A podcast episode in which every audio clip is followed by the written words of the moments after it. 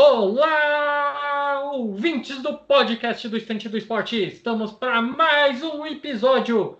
É, você está estranhando, né? Não é o Carlos Salvador falando aqui, é o Fernando Lima que está apresentando. O Carlão não está aqui, eu tive que trazer alguns convidados, né, para fazer esse episódio aqui dedicado ao tema futebol. Nesse episódio a gente vai falar sobre a paixão da Libertadores, porque os clubes brasileiros querem tanto esse título e como a Comembol vai transformar essa competição continental numa competição para todo mundo acompanhar, virar uma Champions League das Américas.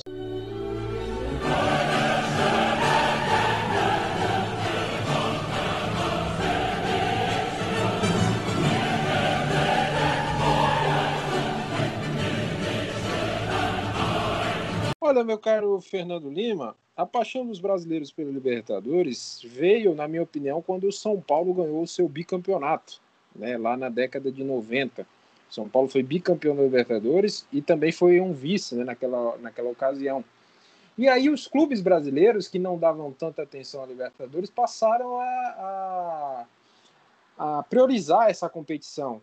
Né? E aí também por conta do, do dos argentinos, né? Os argentinos eles têm a hegemonia até hoje da competição é, continental sul-americana e os brasileiros aí eles têm é, por obrigação uma rixa com os argentinos, né? E a gente quer ser melhor da, que a Argentina em tudo, até no futebol que somos. E por isso os clubes brasileiros, principalmente nessa década, né? De, essa década que se encerrou é, e mais para frente os clubes brasileiros resolveram aderir mais à Libertadores. Então, a Libertadores passou a ser obsessão aqui também no Brasil. Que Ribeiro, os times brasileiros necessita ganhar uma Libertadores para mostrar que ele é um grande clube? É isso mesmo? É, eu acredito que sim, Fernandão, porque o que acontece? A Libertadores, todo torcedor é a obsessão dele. Você para um torcedor no Campeonato Brasileiro, ele não vai querer se contentar com uma Sul-Americana. Ele quer estar entre os grandes, né? Quem é os grandes? River Plate, é Boca Juniors, é o Nacional da, da Colômbia, é o Penharol, são os times grandes do Chile. Então, para o torcedor, o ideal sempre é estar disputando a Libertadores. Pode ser com um time meia-boca, que acaba chegando lá, como já aconteceu com o São Paulo, né, que acabou chegando na semifinal que ninguém sabe como, né, aquela semifinal que perdeu para o Atlético Nacional, ou times mais fortes e de mais renome, é, de elenco, como foi o Fluminense de 2008, que acabou perdendo para a LDU. Então, para você ser um time, tanto que até o, o canto da torcida, né? Se você parar para pensar na torcida do Flamengo, ela enaltece o título da Libertadores, sendo que lá no Rio, só quem ganhou também foi o Vasco. E tirando eles, é, os paulistas, assim, têm um maior apreço para a Libertadores. Você vê sempre o estádio cheio, é, o torcedor já acorda de manhã já eufórico. Então, isso por isso que a Libertadores é o, o carro-chefe dos times brasileiros. O é que uma outra época. Sim. O Gui Ribeiro, até você falou uma coisa interessante. Você falou muito no eixo São Paulo, Rio, Sul aqui. Ainda, agora até puxando aí para o Nordeste. Os times nordestinos falam de Libertadores? Eles têm essa paixão por Libertadores? Porque a gente que fica no eixo São Paulo, Rio, Minas, Sul, até mesmo no Sul, tem aquela coisa. Não, Libertadores, Libertadores, Libertadores, tem que ter vaga para Libertadores. Agora, os times do Nordeste, Norte aí, você ouve tanto assim essa paixão também? Primeiro, por que os times brasileiros, os times argentinos também, que tem uma paixão absurda, né? Mas os brasileiros têm muito mais paixão pela Libertadores das Américas. Por que essa paixão toda aí, Endel? Sem dúvida. Não, e lembrando, né, que você falou desses campeões aí, eu lembro que o Carlão, na época, ele falava muito, né, daquele Santos que ele via jogar de 62, ele viu é. o Independente da Argentina em 64, ele viu o Pearol ser campeão pela primeira vez em 60. Ah, Carlão! Depois fica falando que ele não viu esses times, né? O ataque do Santos, Mas... né, Fernandão? Nessa época, é. que era Coutinho, Pelé, Mengalvo e Pepe. Carlão, Exato. ele treinou todo mundo ali. Exatamente, Carlão já treinava esse pessoal. Agora, Endel, a gente falou dos times do Nordeste ali, a gente falou do, do, do, Nordeste torcer em conjunto, né? Eu não vejo isso acontecer aqui muito nessa questão, né? Aqui no, nesse eixo principal aqui. é, de se juntar para torcer. A gente teve uma final de Santos e Palmeiras agora esse ano, onde o Palmeiras foi campeão, mas você não via quando só tinha esses dois times, outros torcedores do Flamengo, torcedor do São Paulo, torcedor do Corinthians torcendo para esses times. Aí no Nordeste você falou que se o Ceará conseguir a vaga, vai ser uma unificação aí para a torcida. Isso existe mesmo? Olha, Fernandão, não, não, não existe no, na questão de rivalidade local, né? Você não vai ter o, o torcedor do Fortaleza, né, que está brigando para para ser rebaixado no Campeonato Brasileiro, torcendo para o Ceará conseguir uma vaga na Libertadores. Mas o, o que eu falei é no sentido regional. No sentido regional. Pode ter certeza que o torcedor do interior do Ceará, que o torcedor do Piauí, que o torcedor aqui da Paraíba, que gosta de futebol e que, que gosta da região nordestina, ele vai sim torcer para o Ceará tentar conseguir uma vaga na Libertadores, ou para o Bahia conseguir uma vaga na Sul-Americana, ou para o Fortaleza conseguir uma vaga em um torneio internacional, o esporte e por aí vai. Mas quando nós vamos para a rivalidade local, isso aí é outra história. Nós temos nosso amigo Theo Chulapa, que é torcedor do Santa Cruz. O Theo não vai torcer para o esporte e conseguir uma vaga na Libertadores nem na Sul-Americana, porque ele é torcedor do Santa Cruz.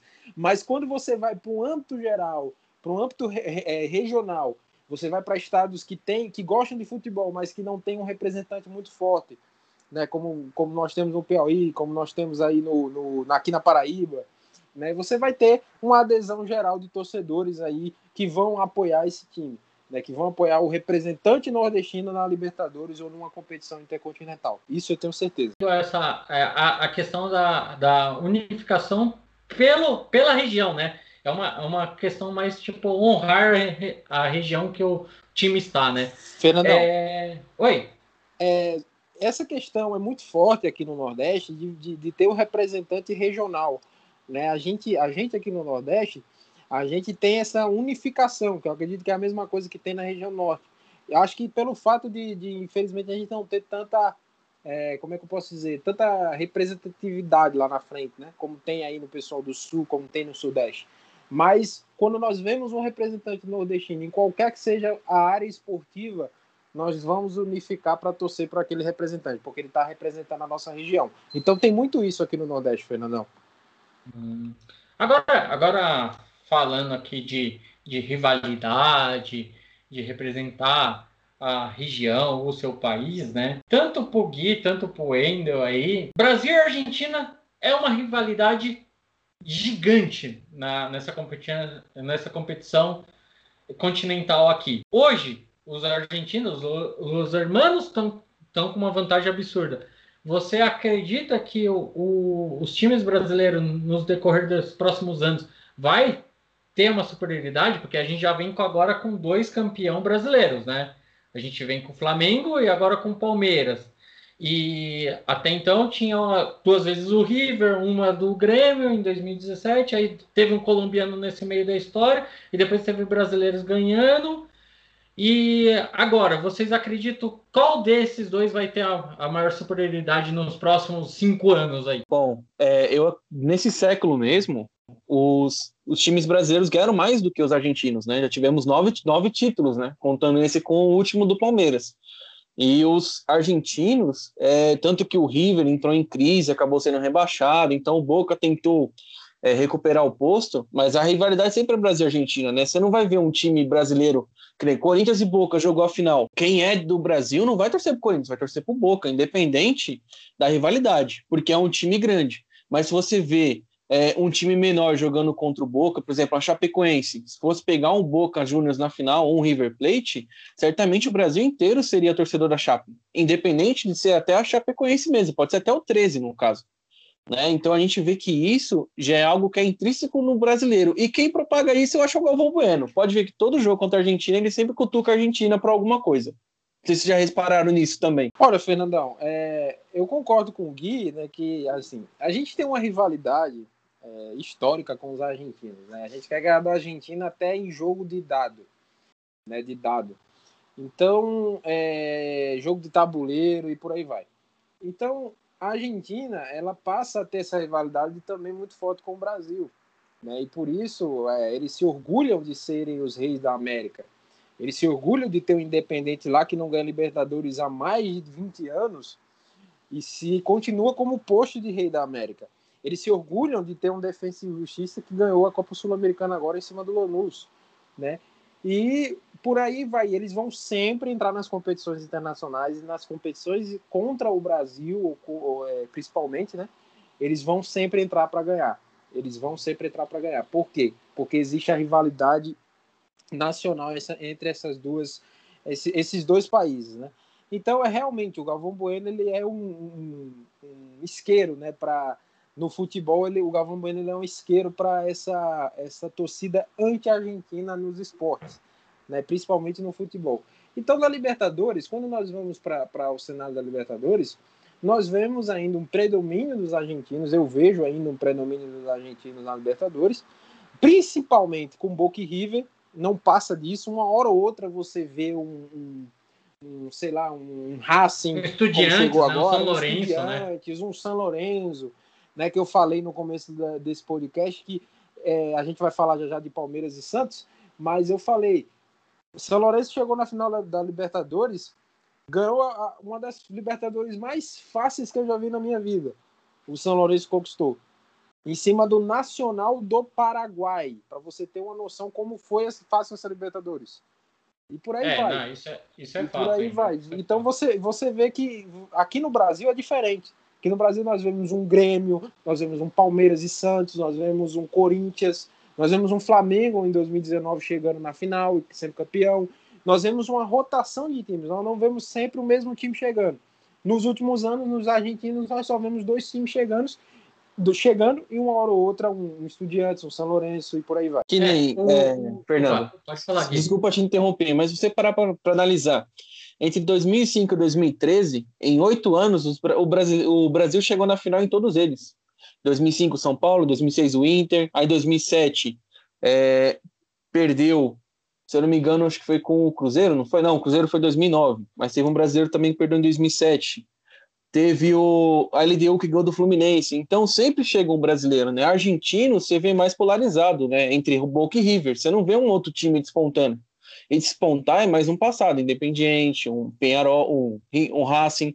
Aí você pega o Uruguai que não ganha um título desde 80, de 88 com o Nacional. Você vê como que o futebol mudou nesse tempo, nesse tempo, né? Antigamente o Uruguai e a Argentina que dominava a Libertadores, né?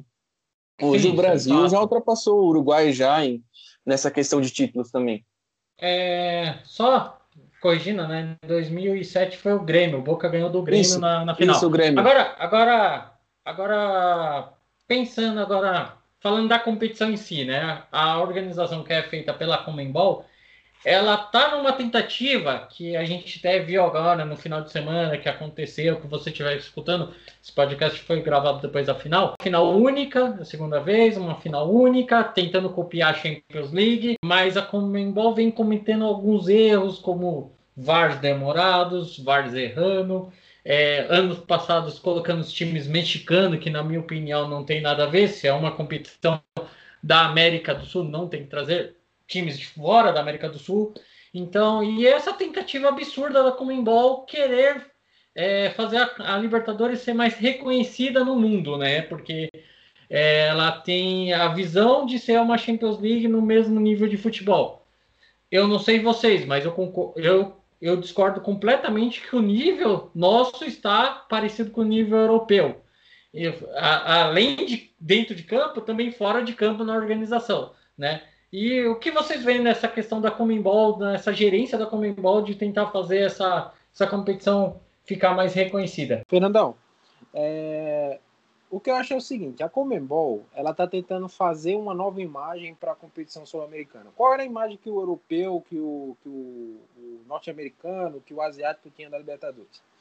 Era competição de mafiosos, né, que sempre tinha alguma, um erro de arbitragem, principalmente para argentinos, né, que sempre tinha confusão dentro de campo com polícia, com pedra, com torcida invadindo gramado, com torcida é, é, invadindo o campo né, para bater em jogador e por aí vai. Sempre foi um, um, uma referência de desorganização a Libertadores.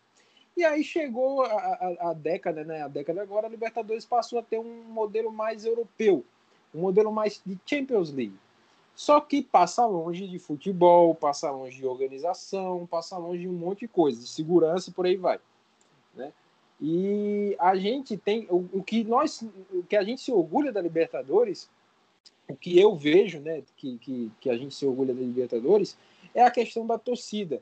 Né? Nós temos uma torcida, a torcida sul-americana ela é mais, ela é mais inflamada, ela é ela é mais é frenética, é, né? Ela é mais, ela é mais apaixonada que a torcida europeia, porque o europeu quando está assistindo futebol, é, o europeu ele está assistindo futebol por, por entretenimento. O, o, o, o sul-americano quando está assistindo futebol é por paixão, é por amor é por, por amor à camisa. Então, por isso nós vemos espetáculos maravilhosos na Argentina. No Brasil, nos últimos anos, nós vemos espetáculos maravilhosos na Libertadores, das torcidas brasileiras. Nós vemos na Colômbia, né, o que a torcida do Atlético Nacional fez em 2016 foi fantástico, quando o time conquistou a Libertadores. E, e, e, vários anos aí, a LDU, quando ganhou do Fluminense na Libertadores, nós vemos espetáculos maravilhosos da torcida. Então, eu acho que esse é o charme da Libertadores. A Libertadores ela tem a paixão do torcedor dentro de campo né? E na, na Europa nós não vemos a paixão do torcedor. Nós vemos sim na Europa organização, nós vemos sim futebol, nós vemos sim segurança, nós vemos todo um protocolo estabelecido e cumprido à risca. Essa, essa é a realidade. Para mim, essa é a diferença. Sim, então. Tanto que, Fernandão, é, a, a Comembol, o que, que ela fez? Ela também tentou mudar a identidade, né? Colocou o placar próprio da Comembol, colocou os patrocinadores, que nem acontece na Champions League, é, se filiou aos jogos de videogame, né? Que a Champions já havia bastante tempo, com o Pro Evolution, atualmente está com a, o FIFA, né? Então isso já, já traz o europeu para um contexto mais próximo do, da gente, né? Mas o europeu não vai acompanhar o futebol periférico. Talvez ele vá ver um jogo ou outro, porque algum jogador é pretendido pelo time dele. Então, para chegar no patamar de Champions, você tem que ter gramados de qualidade. Você vai jogar em Defensor del Chaco lá, um gramado não é bom. Você vai lá no, na Venezuela, você não vai ver um espetáculo de futebol com os jogadores. Você vai na Argentina, é, é gente tacando papel higiênico, é gente tacando sapato. Você não vê, tem que o cara, imagina você tá no grama, você tá trabalhando para bater um escanteio, o policial tem que estar tá com o escudo na sua cabeça para ninguém te atingir com nada. Isso isso atra, isso tira o é, a vontade né? do europeu jogar, né? Isso atrapalha o glamour um da competição, né? Isso atrapalha. Você não quer ver um negócio desse. Tudo bem que você não vê um europeu comemorando, tirando, por exemplo, o croata, né, que vai comemorar bastante, um turco. Mas os demais parece que é pacote turístico. O cara senta lá, é, tá vendo o jogo, ah, minha vontade é ver o Messi. Ele tá assistindo o Messi, falando, oh, legal, o Messi jogando aqui na minha frente tal. Mas você não vê o cara da torcida, né? O cara que vai pular, o cara que vai balançar a camisa, o cara que vai fazer um gol e sair abraçando todo mundo no meio do estádio não agora nessa época de pandemia, mas quando podia, né? Então, é, é totalmente diferente. Isso que a Libertadores tem que trazer é mais organização, porque o, o torcedor ele vai levar o, o, a vontade do europeu é, de assistir o jogo. A organização não. A organização ela regrede contra isso, né? Concordo com vocês dois. Fernandão, eu tenho. Oi. Só para complementar o que o, Gui tá, o que o Gui falou, é realmente a gente só vê é, é, na questão de estrutura a gente só vê gramados bons e estádios bons aqui no Brasil, praticamente, e uma, uma vez perdida você acha um estádio bom na Argentina. É, Mas e no Brasil você, for... você vê, no Brasil você vê devido à Copa do Mundo também, né? Exato, Tem Na Colômbia também você vê alguns estádios bons. Então, então, é justamente isso. Na Colômbia você tem até estádios melhores que na Argentina, né, para jogar. E, e, se você for em Bolívia, se você for em, em Equador, Equador né? no Chile. No Chile até você acha um estádiozinho ali para jogar bom, mas não é tanto. Então você tem isso, né? Então a, a Comembol é, é, é ela, ela, mudou o visual da Libertadores para se parecer com a Champions, né? Para ter uma organização com a Champions League. E eu vou mais além. A gente está falando de Libertadores, mas eu acompanhei recentemente a, a, a Champions League da CONCACAF. Mudou também a identidade visual, mudou também placazinha para ficar igual no mesmo molde da, da, da, Champions League. Só que o exemplo lá tá. A gente só vê estádio bom, estrutura boa, organização em estádios da, da MLS, da, da Liga Norte-Americana, em estádios da, da Liga da, do México, porque se você for nos estádios da América Central, em times da Costa Rica, em times da, da do Haiti, né? Em times, em times haitianos, você não vai ver isso, não. Você vai ver o mesmo cenário que nós vemos aqui na, na América do Sul. É, isso eu concordo com vocês. Essa questão de identificar, de identidade, né? A, a CONCACAF mudou, a da Ásia já, já mudou faz um bom tempo, já, já é a Champions League da Ásia, mas lá a gente já tem um outro patamar também mais parecido que da Champions, né? Mais próximo da Champions. E isso para também em alguns países, Japão, Coreia, China. Agora já tem dificuldade nos países menores. É, gente, o papo tá bom, o papo tá ótimo, mas nosso tempo está acabando. Não se preocupe, se você gostou desse tema, ou se você pensa em algum outro tema que você gostaria da turma aqui discutindo, ou vir até discutir com a gente, mande mensagem nas nossas redes sociais. Só procurar a gente no, no Instagram, no Twitter, no Facebook, Estante do Esporte, que você acha a gente lá, ou no nosso site mesmo, que tem todos os podcasts lá para você ouvir, que é estantedoesporte.com.br. Gente, o tempo acabou. Eu queria agradecer ao Wendel, ao Gui Ribeiro, que participaram desse debate sobre Libertadores. Eu acredito que o próximo tema que a gente vai debater aí também é sobre algo a ver com, com treinadores aí, que tem muitas mudanças, treinador estrangeiro chegando. Quem sabe? O próximo tema está lá na redação discutido. Mas, Endel e Gui Ribeiro, queria que vocês dessem as palavras finais aí. Oi, tô aqui. É, vamos lá, Fernandão. Então, foi muito bom o papo, né? A gente é, que gosta de futebol, né? Falando sobre esse papo de Libertadores, né? E eu só queria fazer uma ressalva para Palmeiras e Santos. O que Palmeiras e Santos fizeram nesse sábado no Maracanã foi digno de, de tristeza.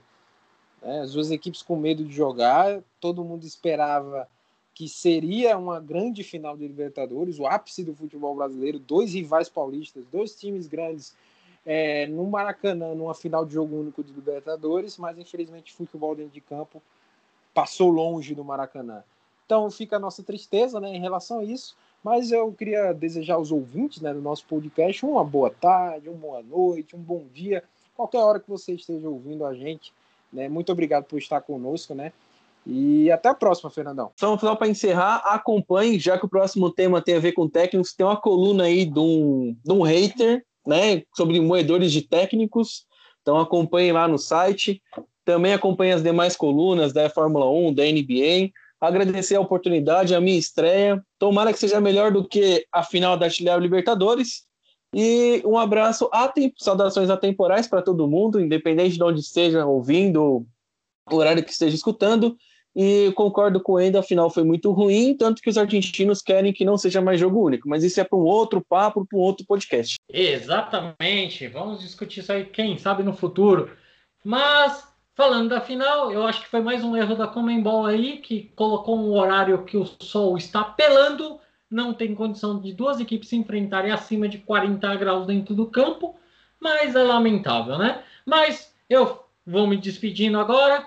Espero que vocês tenham gostado dessa partida que a gente fez aqui sobre a Libertadores, esse bate-papo aqui falando sobre o tema da Libertadores.